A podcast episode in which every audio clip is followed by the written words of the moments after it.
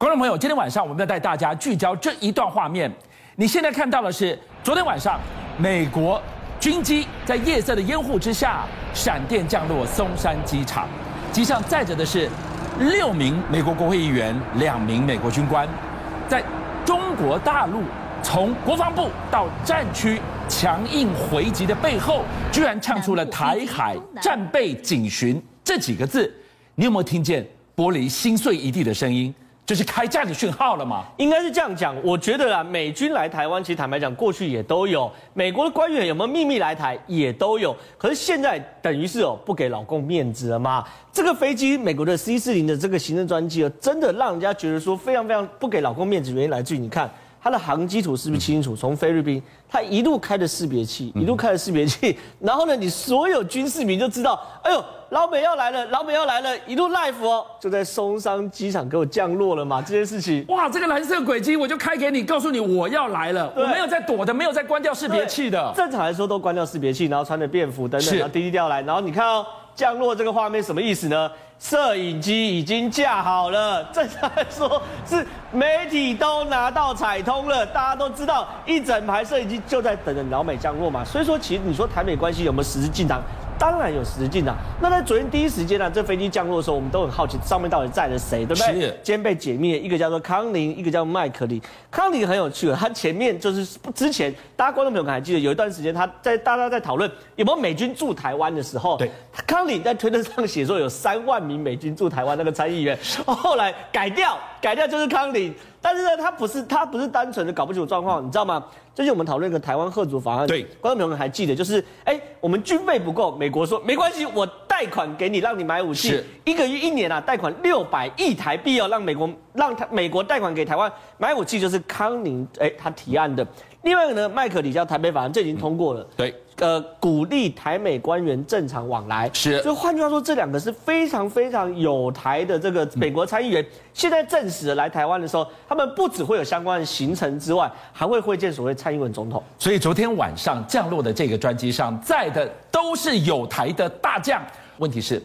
老公从头到尾是状况外，你看他暴跳如雷啊！当然是这样。你看，第一个是胡锡进啊，讲这不不得不提老胡啊，老胡是这个现在中国大内宣的非常重要的窗口。结果呢，他竟然说什么？只敢小的六六来层层的，什么意思？他其实是写一篇大文章来帮中国内部来降温。他说啊，美国这叫打擦边球，美国一直打擦边球，你知道代表什么吗？他不敢踩红线，他只敢打擦边球。所以他跟中国广大网友说，请担心，请别担心，美国呢这个东西呢绝对不会踩到中国红线。可问题是，当你大拉拉这两个官员过来了，然后美国的军机过来，难道不是踩中国红线吗？呼吸进，这叫什么？叫唾面之干嘛？之前讲说，哎，台湾如果有美国驻军。军机就要来台湾，就后来不是踢爆有二十四枚吗？胡锡进怎么改口？他说如果敢两百四十二，我就来打台湾。所以他说他是非常非常会脱面之干的。可是解放军就不能脱面之干喽？他是高分被谴责，说美国议员是乘坐军机窜访台湾，就说忽然来这个台湾，然后呢里面哦东部战区是说什么？东部战区在台海方向战备巡逻，是软硬两手，软的是老胡，硬的是解放军。所以正好我们看到了解放军。从国防部发言人一直到东部战区，又是串访，已经不是很好的形容，还要战备警巡。过去在台海局势再紧张，你没有听过这四个字。对，为什么做出这么大暴跳如雷的回应呢？恐怕跟这一段画面有关。您听，第一次去感觉这个很新鲜，也很激动，但是随着去的次数多了之后啊，其实我觉得啊，就是，呃。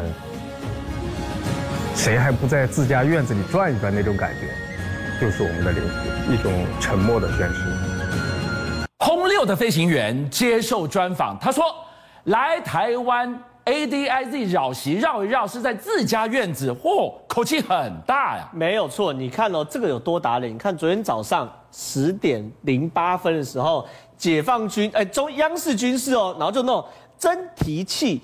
轰六 K 飞行员说：“来这个环岛旅游呢，是在自家院子转一转。谁照咖了？对吧？谁照咖？可问题是，为什么打脸打得啪啪啪啪作响呢？如果真是你家自家院子，为什么你只能转一转，不能降落？”可是今天是谁在自家院子降落？所以我觉得这是非常非常打脸的对比图嘛。另外一个时序打的脸也是啪啪作响，这个是在昨天早上的十点零八分，结果昨天的傍晚天色才暗下来，军机就降落。哎。我三天两头，我天天来绕，在我眼皮子底下，你居然降落在台湾了。那么，如果真是自家院子，你应该不是只有绕一绕啊，你可以坐下来喝杯茶啊，进去洗把脸啊，下去看场电影啊。所以说，这打脸是真的打得非常非常大。可是问题是，我们也不能因此而嘲笑中国解放军，因为确实有一战的能力。这个不是轰六，它是轰六 K 的飞行员啊。嗯差一个 K，天差地啊！虽然呢，它的外形都是轰六的外外形，可是我我我跟大家报告，第一个它的引擎换了，第二个它的发射架换了，第三个它里面所有的射控系统全部改为电子的。我这样讲好了，轰六 K 其实对他们定位叫做关岛杀手。换句话说，他们轰六 K 其实你看哦，航程是九千公里，射程呢大概再加两千五百公里左右。换句话说，什么概念？就算呢，它哎，整个它它起飞对不对？我们第一岛链会拦对不对？对。就算就把它压制在第一岛链，只要它距离关岛两三千公里，它的长箭二十射出去之后，一样可以打关岛。所以说，对于美国来说，轰六 K 其实是相当具有威胁性的。所以对于美国跟中国这样大国博弈哦，我们当然呢，看来这局是美国略胜一筹。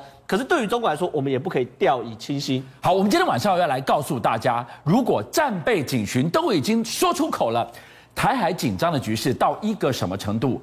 今天我们要带大家进一步来解密昨天休特特公布的国防报告书。这报告书里面居然短短的两行文字，意外第一次揭露了水下暗战。原来我们的潜舰战力。